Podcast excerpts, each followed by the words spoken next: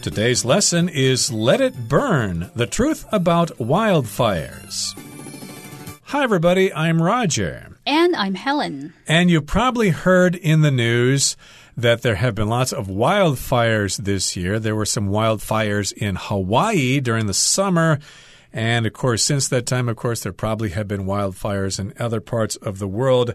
These are fires that burn out of control and we don't really know how they got started. Sometimes we do know how they got started, but uh, in any case, they just keep on burning, and lots of people are concerned about these wildfires. Yes, there were also wildfires in Canada, and I would not expect wildfires to happen in Canada, which I normally associate with cold weather and snow. But evidently, the conditions created these wildfires that actually had a very big impact in the United States because the smoke blew all the way down to not only New York, but also Florida and more southern states. So these wildfire incidents are happening much more frequently and it's quite scary. So perhaps it's time for us to learn more about these wildfires. Yeah, fortunately, I haven't really heard much about wildfires here in Taiwan, but who knows, that could change in the future. But we're going to find out some truth about wildfires. Maybe they're not so bad after all. So let's find out about this very topic. Let's listen to the first part, and we'll come right back. Let It Burn The Truth About Wildfires. Fire is one of the most intense forces on Earth. That's why humans have been trying to control it since prehistoric times, and especially nowadays as wildfires are getting increasingly out of hand. But not everything we've been taught about wildfires is true. 大家好，第一部分我们来介绍形容词 intense，它的意思是强烈的、剧烈的，也可以是认真的或是热切的意思。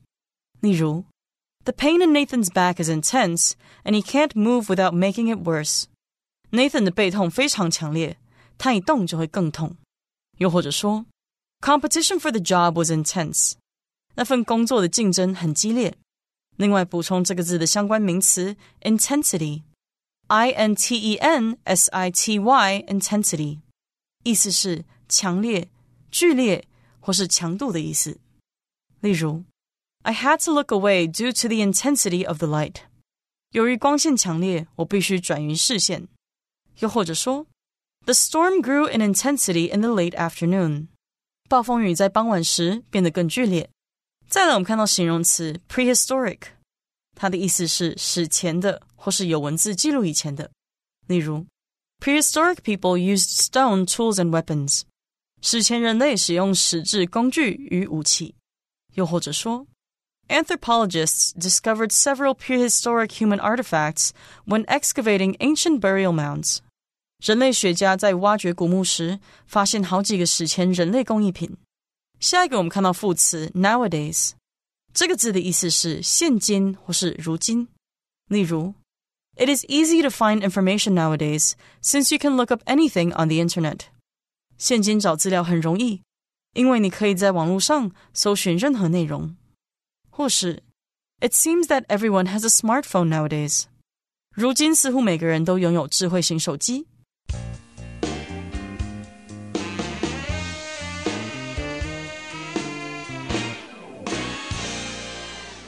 Fire is one of the most intense forces on Earth. And that is indeed true. When we think of fires, we might think of the fire that we burn at home in the fireplace or the fire that we use to cook our food.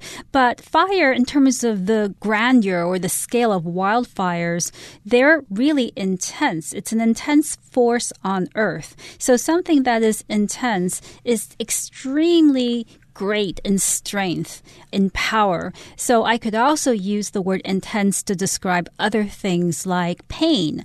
I could say that I have intense pain in my leg because I fell and I broke a bone. So now I feel intense pain. Right. Or if you want to learn how to play a musical instrument like the piano, it may require intense concentration. You need to concentrate in order to learn a new skill.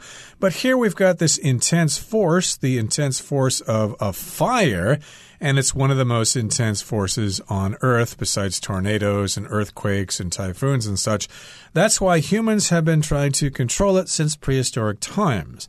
So, yes, fires can cause a lot of trouble, so human beings have been trying to control fires since prehistoric times. Prehistoric just means in a period of history before things were written down, which means humans have been trying to control fire for a very long time, for thousands and thousands of years.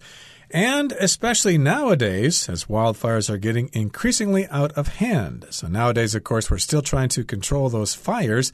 Nowadays just means in the present time we were just talking about the past, but if we want to bring it up to the present, we can say nowadays. So nowadays, students don't study as hard as they used to. Of course, not our students for our program here. Of course, they study harder than anybody else does. But in any case, here, we're talking about wildfires nowadays, and they're getting increasingly out of hand or out of control. Yes, nowadays is often used to talk about different generations. So we might talk about the older generation and how they did things, but nowadays people do things differently. Nowadays we have computers, so we don't need to spend so much time writing with pen and pencil and paper or nowadays we can just go on the internet and look for the information that we need. Or nowadays people learn to drive cars with automatic transmissions, whereas in the past they had to learn by using manual transmissions.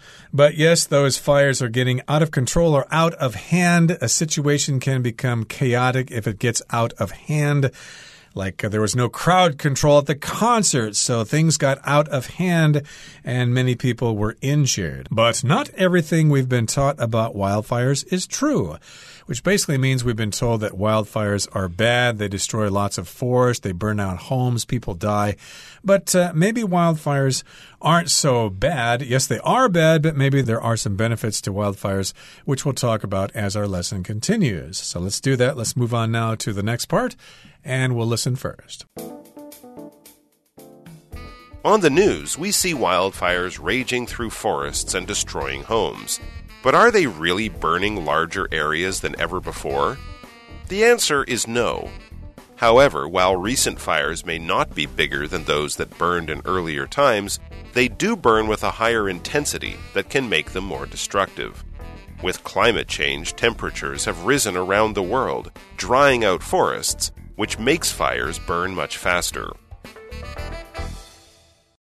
第二部分我们看到单字 rage，它是动词，指的是肆虐、猖獗或是激烈进行，也可以是发怒的意思。例如，As long as the fire rages, there is a large risk to people's health and safety。只要大火肆虐，人民的健康和安全就有巨大的风险。或是 ，The war raged between the two countries for three years。那两个国家之间的战争激烈进行了三年。另外，这个字也可以直接做名词使用。意思是狂怒或是盛怒。例如，The teacher was in a rage when she learned her students had cheated on an exam。当老师得知他的学生考试作弊时，他非常愤怒。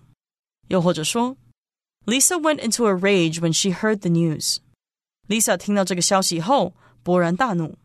再来，我们看到形容词 destructive，指的是毁灭性的或是破坏性的。例如 the storm brought heavy rains and high winds that were very destructive. 暴风雨带来了极具破坏性的大雨和大风。最后补充这个字的相关名词 destruction，d e s t r u c t i o n，destruction，意思是破坏或是毁灭。例如 ，The typhoon brought a lot of rain to the region, but it didn't cause much destruction. 台风为这个地区带来很多降雨量，但没有造成太多的破坏。又或者说，The destruction of villages was one of the effects of the war。村落的破败是战争带来的影响之一。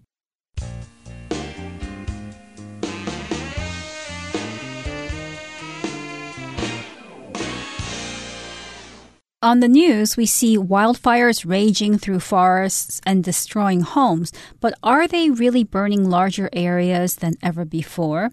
In fact, when we watch the news, we're often presented with these images and these videos of raging fires. So when something is raging, it's happening very forcefully. It's something that's very powerful and usually very unpleasant and it continues with great force and great violence. So a wildfire that's raging continues on with great force and great violence. And those are the images that we often see on the news. And these wildfires rage through forests and they're destroying homes and people are running out of their homes and talking to the reporters about how they've had these really awful experiences. However, are these things that we see actually true? Are wildfires actually burning larger areas than ever before? That's the question. Sounds like they are, according to news reports, but the answer is no, they're not really burning larger areas than ever before.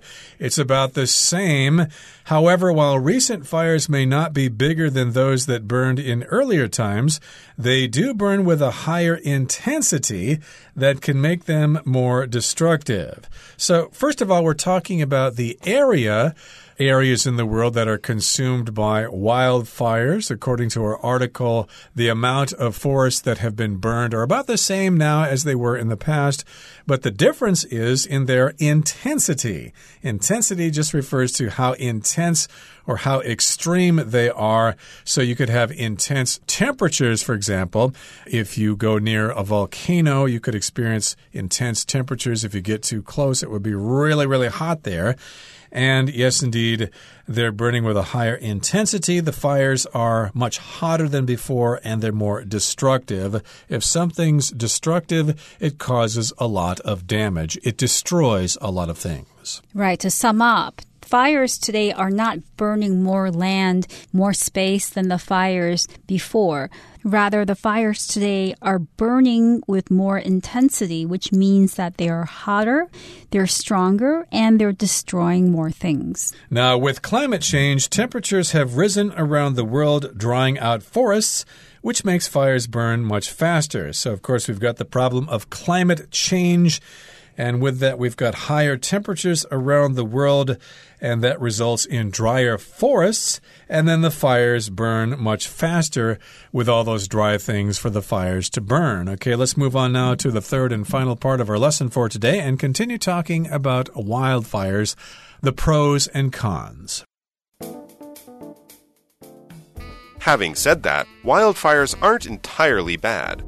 Rather, they're part of the circle of life and some plants and animals actually count on them in order to survive.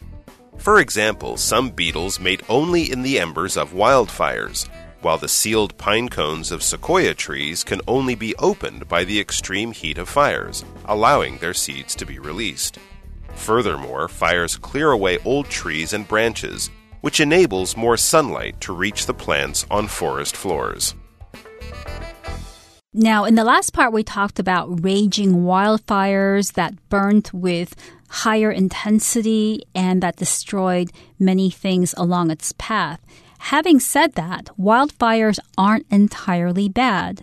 So we were just talking about all of the negative things about wildfires and their destructiveness. But having said that, which is something that we say when we want to show that the next thing we're going to say is kind of the opposite of what we've just said. And the next thing that we say is wildfires aren't entirely bad. Right. So having said that could also be expressed as that said, which means you're about to say something that uh, is not what you expect. For example, I could say, Oh, I don't like the policies of the current ruling party. That said, I'm still going to vote for them in the next election.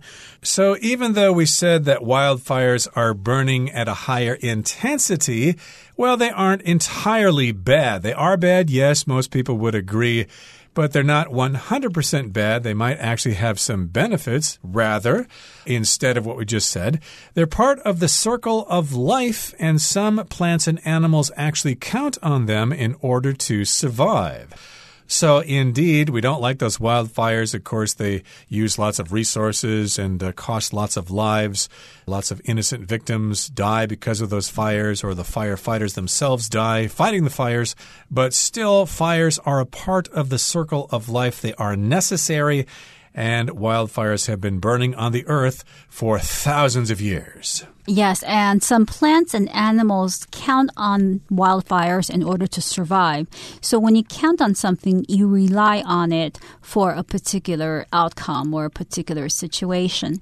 Now, for example, some beetles mate only in the embers of wildfires, while the sealed pine cones of sequoia trees can only be opened by the extreme heat of fires, allowing their seeds to be released. Here we have two examples of how nature relies on wild wildfires in order to continue on. The first example are insects known as beetles, and these beetles mate or they do their thing to reproduce, to make new beetles, only in the embers of wildfires. Now, embers of a fire are the small pieces of wood or coal that remain and that glow with the heat of the fire, that remain hot with the fire after a fire has finished burning. So, evidently, beetles need embers or need the results of a fire in order to procreate and to produce more beetles. Exactly. So, of course, the fire is dying out. It no longer has flames,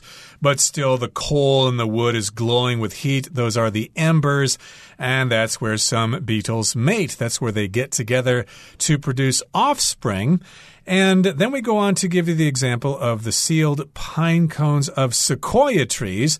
They can only be opened by the extreme heat of fires, allowing their seeds to be released. So we've got sequoia trees, and they are in California and they're quite large and they produce these pine cones, which are kind of like seeds or seed pods but the pine cones can only be opened by extreme heat of fires. So those pine cones won't be able to open up without some extreme heat. And if you don't have the heat of fires, the seeds will not be released from those pine cones, and then those trees will not continue to grow. They will not produce offspring. Furthermore, fires clear away old trees and branches, which enables more sunlight to reach the plants on forest floors.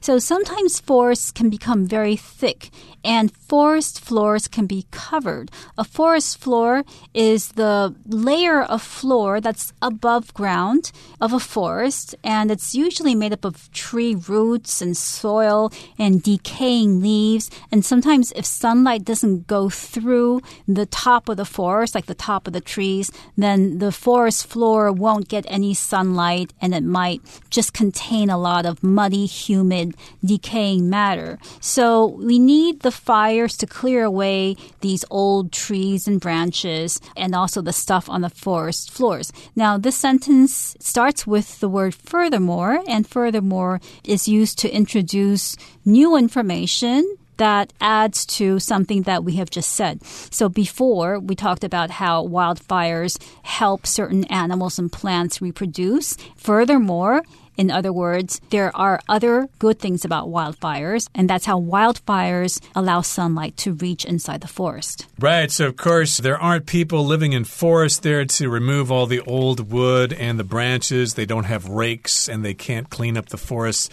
The forests need to clear away that stuff themselves with the help of those fires. Of course, as you know, trees keep on growing and sometimes they just die or they drop branches and they're all dry. And of course, they need to be cleared away. So those fires clear away those old trees and branches. Branches, of course, are smaller parts of the tree that stick out. They're made of wood, of course. And when you clear away those old trees and those branches, more sunlight will reach the plants on the forest floors, and then those plants can grow. So, sunlight, of course, is the light that comes from the sun. And of course, we all need sunlight in our lives. Sunlight does produce a chemical reaction called photosynthesis. If you have sunlight shining on plants, then they convert that sunlight into energy and the plants can grow. And of course, people need exposure to sunlight as well in order to produce vitamin D. Yes, so here we have three examples of how wildfires can actually benefit the environment. And so far, we have looked at the dangers of wildfire and how it can be destructive, as well as how it can help generate growth. Okay, so those are some advantages to wildfires. Perhaps things aren't so bad after all. And we'll continue talking about this subject in our next program. Please join us then. But before we say goodbye today, we need to hear from Hanny once again.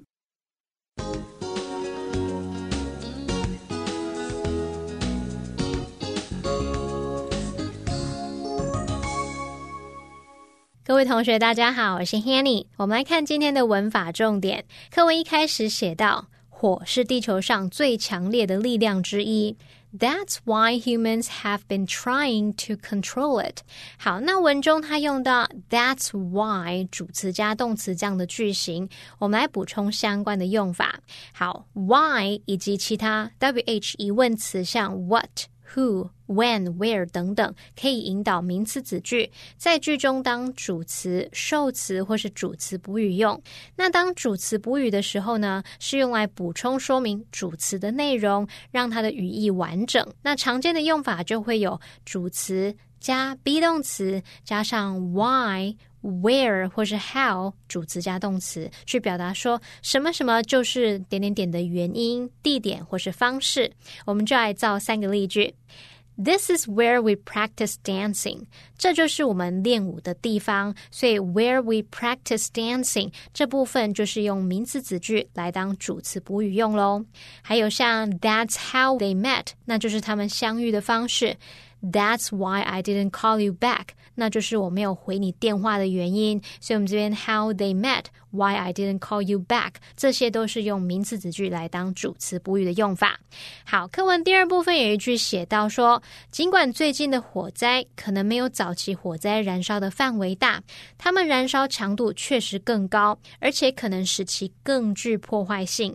文中它使用单字 destructive 来形容毁灭性的、破坏性的。那我们来学它的字首字根。好，struct。S T R U C T 这个字根啊，它有 pile 或者是 build 的意思，去表达堆叠或是建造。像 structure 就是由 struct 表示建造，再加上名词字尾 u r e 而来。那 structure 我们知道它具有那种结构啊、构造体或是建筑物的意思。好，在 destructive 这个字当中，它的字首 d e 表示去除或是否定，struct 表示建造。I V E 是形容词字尾。那当我们把某个构造建筑物把它除掉，那就是要把它破坏掉。这样应该就可以联想到 destructive，它有破坏性、毁灭性的意思。好，那也补充几个有相同字根的单字。第一个是 construct，它的字首 C O N 表示一起，struct 是建造。那么合在一起，construct 就是建造、建构的意思。第二个补充的是 instruct，它的字首 i n 表示在点点点的上方，struct 表示建造。那同学们试着想象，在执行建造工程的时候，有人在上方指挥，在上面指挥，用这样的方式，也许可以联想到 instruct 有指导、指挥的意思。再看到第三个是 obstruct。它的字首 o b 表示妨碍，struct 是建造，合在一起 obstruct 它具有阻止、妨碍或是挡住、堵塞的意思喽。好，那以上是今天重点整理，我们回顾今天单字吧。Intense. Several trees were knocked down because of the intense storm. Nowadays. Nowadays, people often search online for the answers to their questions. Rage. In spite of the peace talks, the war between the two countries continues to rage. Destructive. Because it occurred so close to the city, the earthquake was extremely destructive. Furthermore, Michelle's ideas are highly creative, and furthermore, she communicates them very clearly. Sunlight. Every morning, sunlight fills the room through the windows on the east side of the house.